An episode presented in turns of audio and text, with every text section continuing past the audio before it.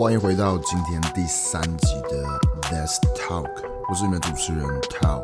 我们今天呢要讲一个我常被问到的一个话题，就是我是如何靠当兵一年的收入开了第一家公司，或是说你是怎么样开创你第一家公司的。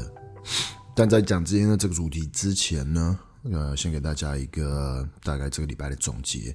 其实这礼拜，嗯，过得蛮平常的。礼拜一到礼拜四都是在处理一些公事啊。那这这个礼拜，其实我也录了两个不同的 podcast。呃，后来我才知道说，其实 podcast 可以叫做音频，就是音乐的频道，或是声音的频道。呃，讲网络电台好像有点。有点老气，或者有点过时的感觉。But anyways，如果你觉得你想要知道 podcast 的中文叫什么的话，我觉得可以把它翻成是音乐的频音声音的频道，OK，音频。But that's not the point。嗯，主要是在昨天的时候，昨天是礼拜五，今天是礼拜六，礼拜六因为要补班，所以其实外面还是蛮吵的。所以说，抱歉，如果你听到一些杂音啊，或是因为现在是八点五十一分，我弟还在睡觉。啊，等下我弟起来的时候，可能会嗯、就是做一些事情，可能会收到一些音，就请大家多包涵，OK？But、我中我我只有 I only have about an hour，嗯，然后我就要马上赶去台北上课，所以我要赶快把这个 podcast 把它讲完，然后跟你分享一下今天这个主题。但是在跟你分享这主题以前呢，我让我先啊、呃、靠北几句话，因为其实大家很喜欢听我靠北。昨天呢是 Valentine's Day，就是情人节，呃，西洋情人节，二月十四号。那今二月十四号呢，昨天晚上我也啊、bring a date，我我带了一个啊、约会的对象，然后我们去一家 quote unquote 高级餐厅。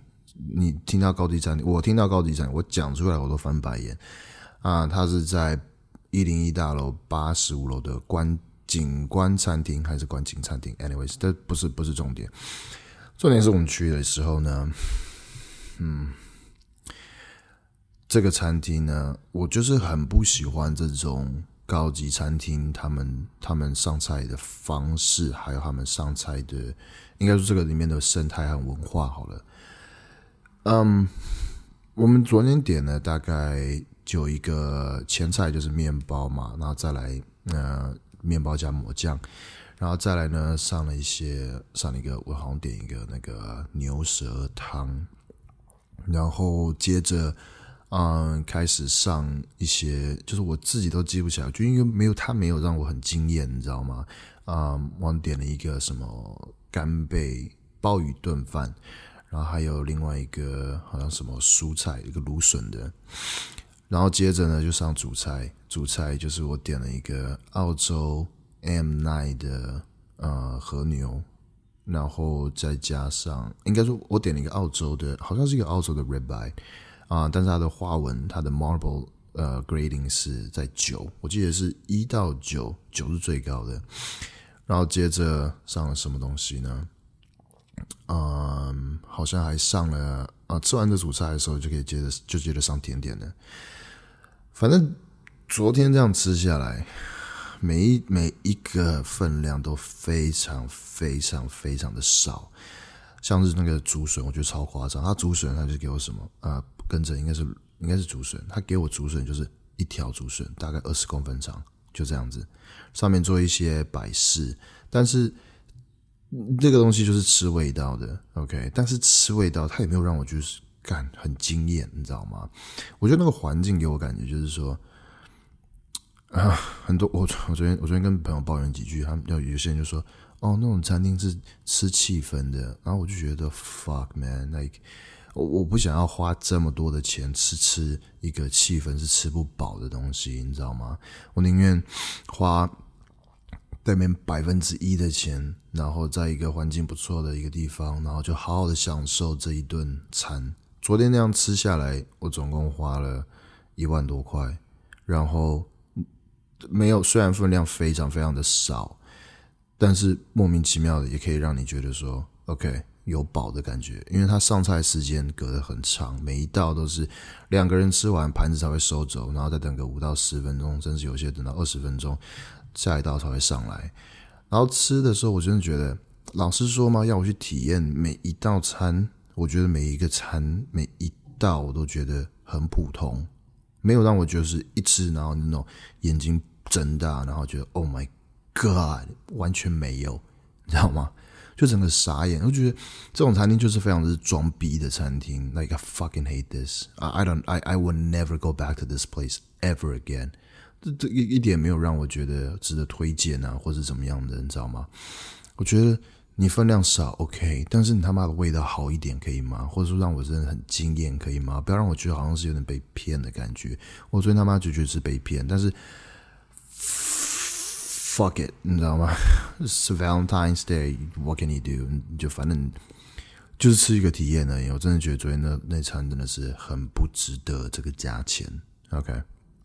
So，嗯，Yeah，我每次觉得吃这种高级餐厅啊，或者这种就尤其，我觉得这种装逼餐厅让我吃的就好像是一种，我不知道为什么，我就就脑袋就有这种画面，就是那种国王新衣，你知道吗？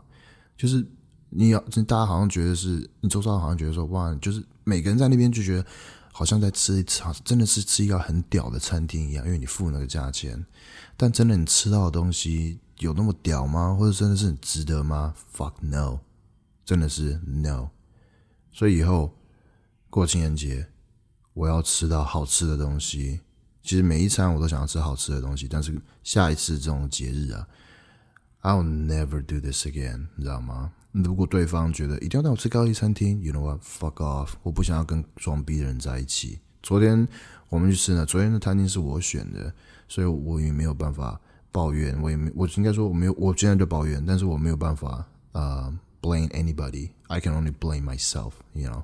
But，嗯，不经一智，不经一事不长一智，应该就这个道理，对吧？Anyways，我们接下来进入今天的主题，OK？因为我真的只有大概剩不到四十分钟，我赶快把这件事情结束。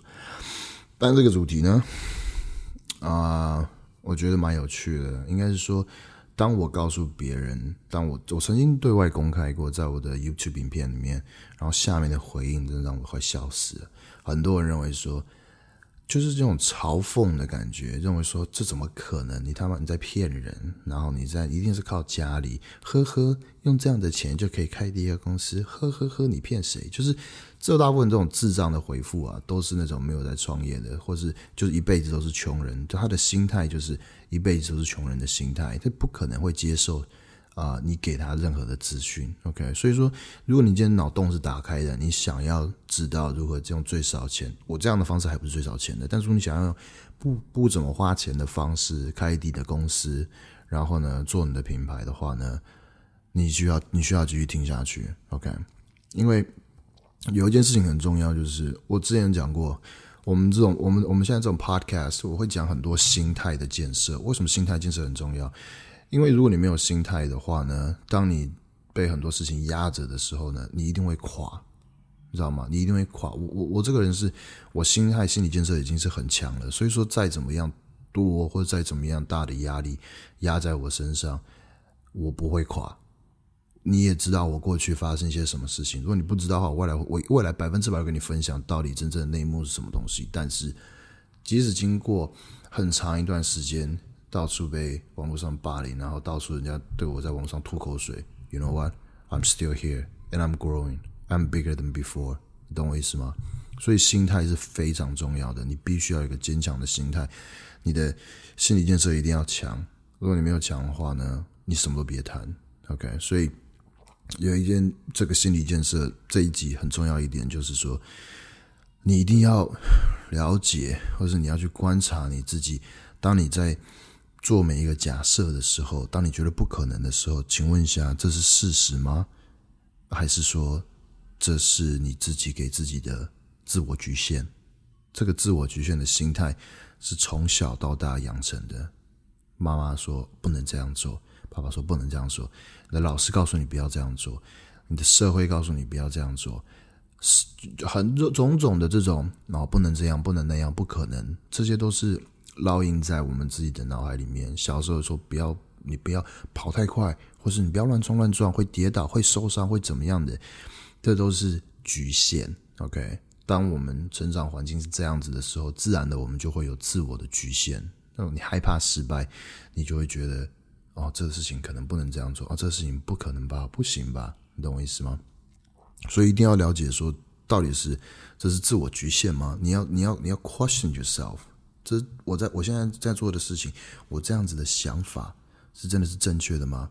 我是不是可以把它突破它？OK，所以我们来讲一下，嗯、呃，我是怎么样创我第一家公司的，用我当兵的收入。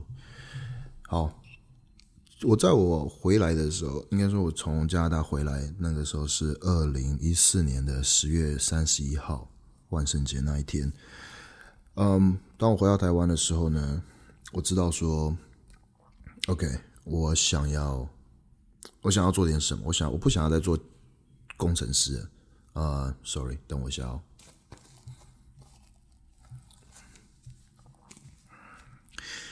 当我从台湾回来的时候呢，那个时候我已经知道说，我不不可能再当工程师了，我也不想要当工程师，因为我之前就是在加拿大当工程师，当到。啊、呃，就是做一段时间，做了大概五六个月，我就觉得 fuck man，这不是我要做的，这这东西有够他妈的无聊。然后我每天都是上班，就是早上上班一定是找先找厕所睡觉，睡个二三十分钟，然后再去再进到办公室。所以那时候过得很很颓废，很生活很烂，没有目标。所以当我回到台湾，我知道说我要找找其他的事情做。那其实那时候我已经有想法，我想要我想要我想要创业。我想要有，I have, I want to have my own business。虽然我不知道我那时候 business 要做什么，不过我那时候因为回台湾想要做重训，想要训练。那因为我回台湾那时候也没什么钱，我把钱全部在加拿大都花光了。所以回台湾的时候坐在家里，但我已经那时候已经二十二十二岁、二十三岁吧，Let me think，二十差不多那个年纪了，就是刚毕业，二十三、二十四吧，二三。结果我想要健身，找到健身房，我当然不可能跟我爸妈要钱去办会员，我觉得那实在太丢脸了。而且我那年纪，我也不适合跟爸妈开口要钱，我必须要自己去赚钱。所以我就找了一份在 World Gym 的工作当教练。那个时候，呃，二零一四年，所以说是大概六年前。六年前的台湾健身的文化和健身的风气非常的烂。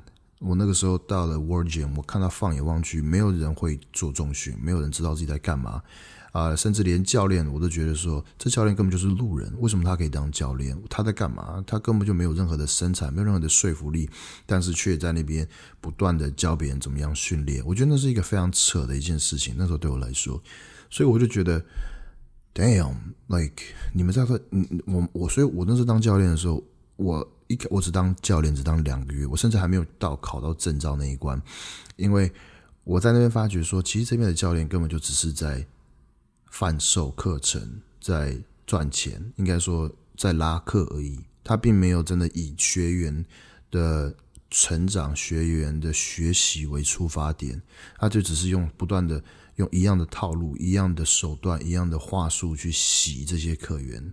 知道吗？我觉得是很不 OK 的，所以当时我当了两个礼拜，我就 fuck you peace out，你知道吗？我不想再再待在这个环境。那那个时候，因为我看到这件事情，我就觉得说，I need to do something。我觉得这是我的机会。既然大家都不知道该怎么做的话，而我又在我又之前在国外，呃，学到很多关于重训还有营营养方面的知识，那我觉得我应该要分享出去。那至于要怎么分享呢？因为我那时候在大学的时候，每一天都会看 YouTube，因为很多东西你必须要自己学习，尤其叫机械工程，像是微积分啊那种数学，那种非常难的工程数学，你基本上没有人，你你一定要你你问老师 OK，但是很多老师都是外聘的老师，像是从像从大陆啊，从印度来的，或者是从这些像是那种。啊、东欧来的，东欧的还好，可能会有一些很奇怪的国家，然后这些国家的他们母语本身就不是英文，所以有些外宾老师进来的时候，他英文讲得非常烂，就是口音重到你你完全他妈听不懂，然后你必须要自己学习。所以我那种当初自己学习的方式就是不断的看 YouTube 的影片，很多那时候有一些工程数学的教学都在 YouTube 上面。于是呢，我知道。YouTube 是我一个平台，是我一个把我想我自己的知识分享出去的一个地方。而那时候渐渐的，还蛮多人开始知道 YouTube 这个平台，所以我就决定说，OK，嗯、，I'm gonna do YouTube videos，然后我要做呃、fitness related content，我要做健身相关的内容，所以就开始做了。那个时候我大概回台湾不到几个礼拜，我就开始做拍我第一支影片，拍完第一支影片，接着第二支影片，然后就一直拍拍拍拍拍拍拍，到大概五六个月后吧，收到兵单，然后进去当兵，干，你知道那种感觉吗？现在想到，我真的觉得干当兵真的是一件干的事情。当兵真的是很浪费时间的一件事情。OK，如果今天我们去当，如果今天男生去当兵，是真的扎扎实实的拿着步枪，然后每天都每天都在打靶的话，真的把自己当做是一个战士在训练的话，OK，我觉得是非常有意义的事情。你必须要有一个 warrior mindset，more war，你必须要有这种战士的这种精神。OK，但是很抱歉，我们目前的国军完全没有这样子东西，而且我还进入了特战部队。我那时候，我那时候做的是，我那时候当的是伞兵，伞兵特种部队。结果嘞，完全就是在前面的大概两到三个月集训，然后后来跳伞，跳跳了六，跳了五次。跳完以后呢，下单位就当一个废人一样，每天就是当废人，每天做一些只是给长官看的事情，可以扫扫地，一直不断的扫一些都已经被扫过的地方，擦一些完全不能使用的器具装备。然后就是做一些就是很智障的事情，我就真的觉得说他妈那天脑子在干嘛？如果今天真的战争发生了，请问一下有哪一个我连上的人是真的可以打仗的？OK，所以所有某些那些士士官长是真的是就是军人的这种士官长以外，啊，没有一个人真的是真的是让我就真正的就是对国军是很失望。我觉得怎么会变成是这样子，你知道吗？But、当我在当兵的时候，我就是因为实在是太废了，所以我就是一直不断积极寻找学习的方式。OK，我可能我在我在下不是下班，我没有站哨的时候，在吃完饭晚餐后呢，我就会开始读书。我会我会开始看呃健身相关的书籍，因为很多东西我想要跟大家分享，所以我那时候一直不断在准备题材，然后收集资料，然后一直到我呃周六周五的时候，周五晚上的时候幺八就是晚上六点钟放假的时候呢，骑车回家，然后录影，然后先拍片，然后呢再剪片，然后这个拍片剪片就花我两天，就是整整。两天放假的时间，然后我回到礼拜天，呃，晚上收假前一刻的时候呢，才跟女朋友相处一下，然后呢，就急着赶回营区。所以我那时候我就是这样子过，就是这样子过我当兵的生活。那，嗯，我在当兵的时候，大概，对，我就打个嗝。我在当兵的时候呢。我那时候就一直在想，我到底要怎么样？嗯，当我出来以后，我想我我要做什么？因为我那时候 YouTube 已经做的有点起色了。那那个时候，其实我很想要做的一件事情，就是我想要做台湾的乳清市场，或者台湾的营养品市场，主要是乳清，因为那个时候没有任何一个亚洲的乳清品牌。OK，那当我那时候在想这件事情的时候呢，因为碍于那时候我还在当兵，你知道当兵就是手被绑起来。当你很多事情想要做的时候，而你不能做，那就是很痛苦的一件事情，你知道吗？你看着你所有的同行都在往前冲，然后每一天都在做一些不一样的事情，你就觉得说，然后你就没有在成长，他们都在成长，你没有成长，那多么让人家心慌的一件事情啊！对我来说，那真是那个压力。比我现在碰到所有事情压力都还要大，你知道吗？当你不能做什么事情，但你很想做的时候，那个压力是一直一直不断的这样上来。我想到现在，我都觉得开始出手汗。嗯、就那个时候我就想要呃做乳清的品牌，然后想着想着，因为也不能做什么事情嘛，就后来就看到有人开始在做了。呃，在台湾那个时候都没有人在做，然后突然有人开始在做，然后你什么事都不能做的时候。我整个是，我真的是快要疯掉了。不过，我我觉得阻止我做乳清品牌的原因，并不是因为有人开始做。OK，我觉得跟你讲，你今天要创业的话，或者你想要创任何东西，没有事情，基本上没有什么东西，已经百分之九十九点九九九九九九东西都是有人做过的。OK，已经没有什么叫原创这东西了，百分之百原创是不可能发生的。你都是 you're building on top of something，你懂我意思吗？你可能把旧的东西拿出来做一点点的翻修、包装，然后变成是一个新的东西，也可以把它叫做原创。但是百分之百的原创是已经没有存在的。OK，即使在服装产业也是一样，很多人认为说，哇，这个品牌做一些新的设计。我跟你讲，没有个什么设计是新的，都是把一些很多不同的元素组合在一起，然后变成是一个新的东西，就是这样子。但是你看每一个细节的话，你都会看出来说，哦，这个人跟这个品牌跟那个品牌做的东西是一模一样的，你懂我意思吗？所以你不要怕说。我要做一个创新的东西，别人不要想创新，你先想说怎么样把一个既有东西、大家很喜欢的东西，把它变得更好。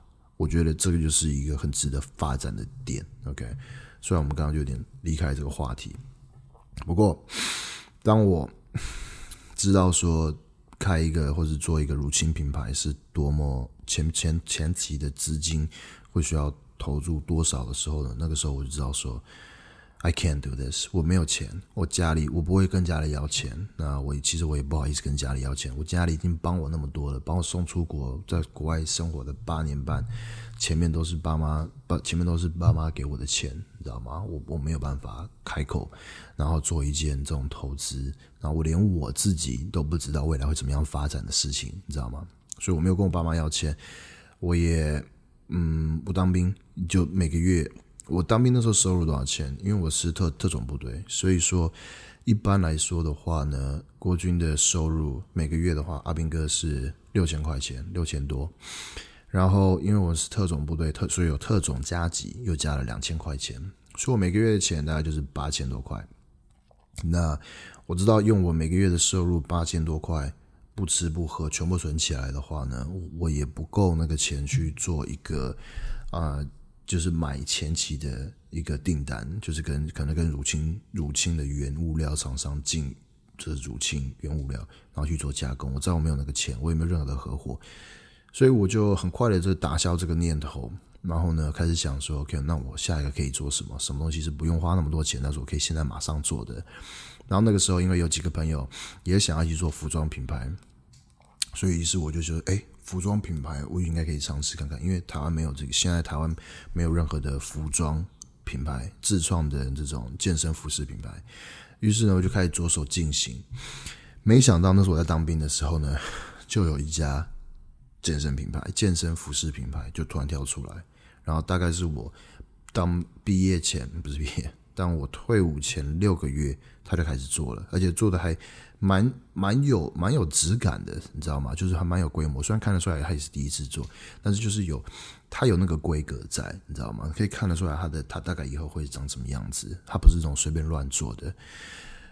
又那个时候，我有一股很庞大的压力又来了，你知道吗？我觉得。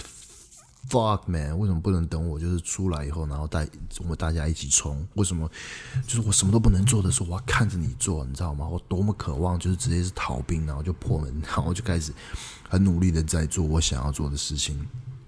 但没办法，我那个时候呢，就只能就是还是一样乖乖的每个礼拜。拍我一支影片，用两天的时间拍加剪，然后上传，然后呢，以这样的方式先累积我的我的 audience，先累积我的观众，然后我的受众，然后呢，那个时候，因为我知道我要创一个服装品牌了，那我其实当时当时当兵的时候，我每一个月的钱，就是每个月国家给我的钱，我都没有花，我都把它存下来。那我自己的花费呢？其实我花费非常非常非常的少。那我真正需要花费的时候，我都是靠其他的收入。什么收入呢？那个时候我在做呃一对一的重训的课程，一对一的教练这样子教练的课程。然后我也有在呃额外的接一些英文的家教。OK，呃，虽然国军说你不能够接什么，你不能够接什么什么工作啊，在在当兵的时候，But you know what? Fuck you！你一个月只给我六千块钱，呃，八千块钱，我一个我不觉得我的一个月的时间就值八千块钱，All right？所以你既然不给我钱的话，我必须要自己去赚钱。所以 you don't have to tell me 你不用跟我讲说你只能这样子，能这样子，我这个人就是这样子。你不给我钱，我就要想办法生钱出来。一个月八千块钱，请问一下，哪一个大男生可以用八千块钱过一个月？Tell me, I'll wait。所以我就靠这样的方式呢，累积了其他一点点的收入，然后让我过完这这这一年，然后把每个月的八千块钱全部都存下来，然后呢，当我一退伍后呢，那个时候我女朋友 Ashley，我们就两个人共同的出七万五千块钱，所以总共是十五万。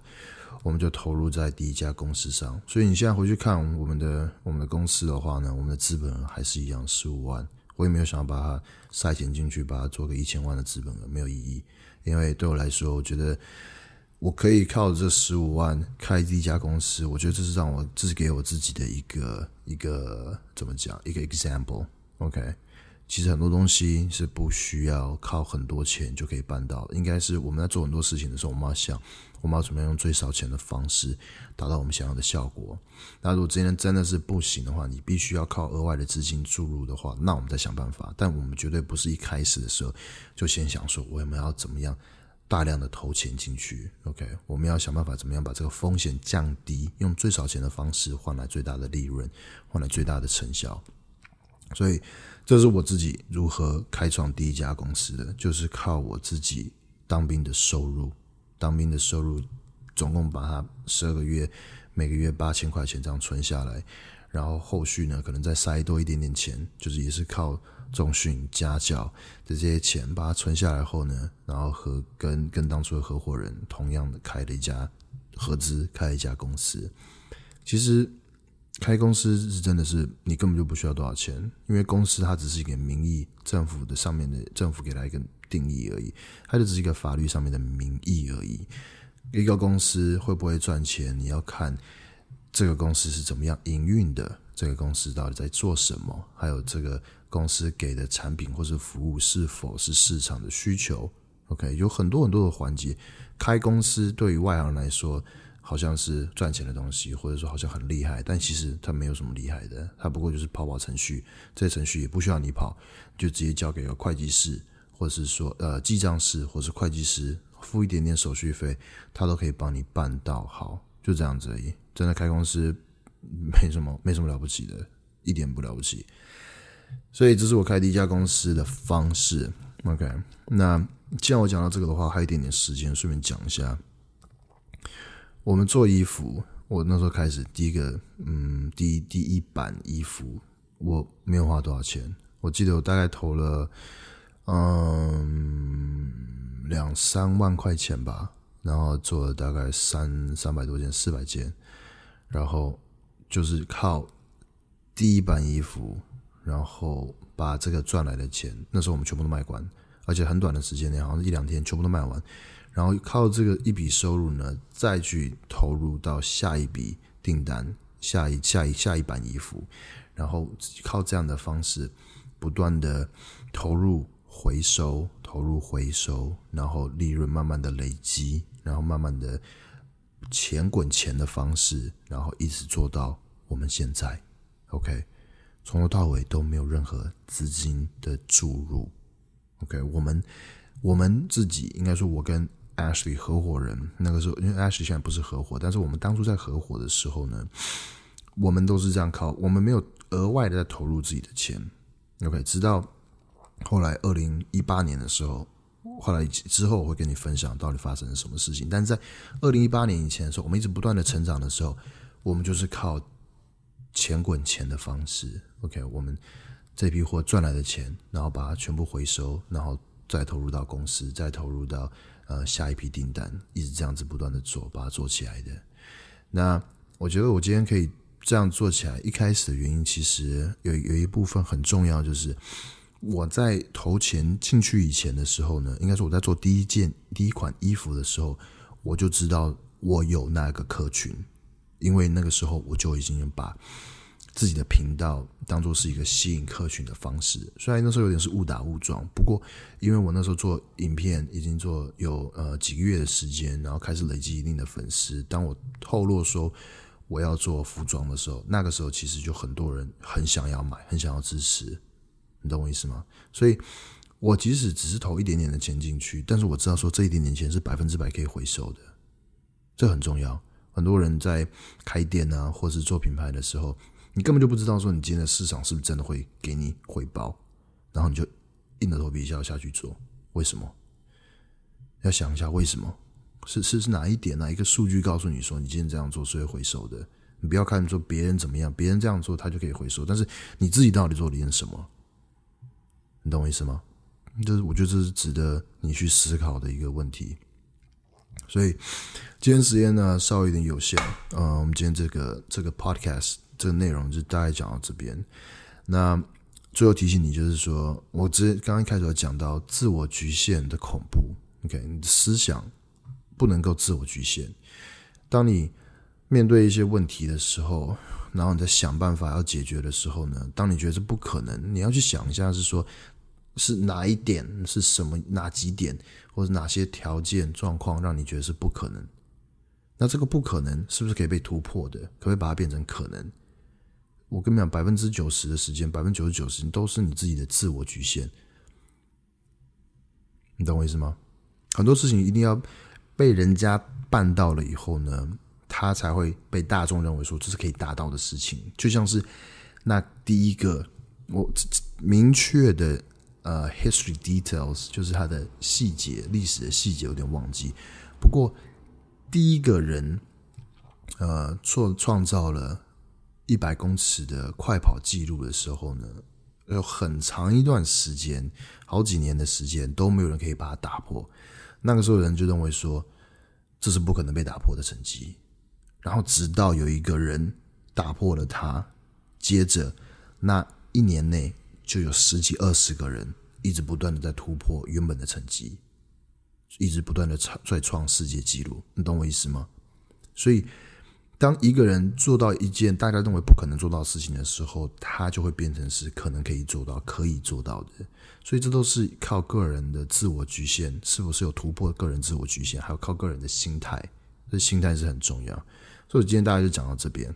哎，所以如果你喜欢我分享的东西的话，还有我做的音频的话，记得按下订阅。然后呢，接下来。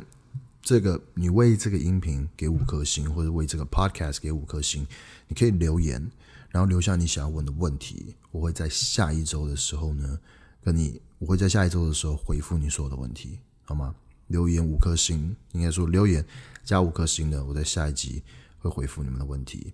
还有就是我最近找到一个呃一个朋友，然后他是做音乐的。他的名字叫做 OG Lin，大家可以去 Google 他一下，或者在 YouTube 上面找他。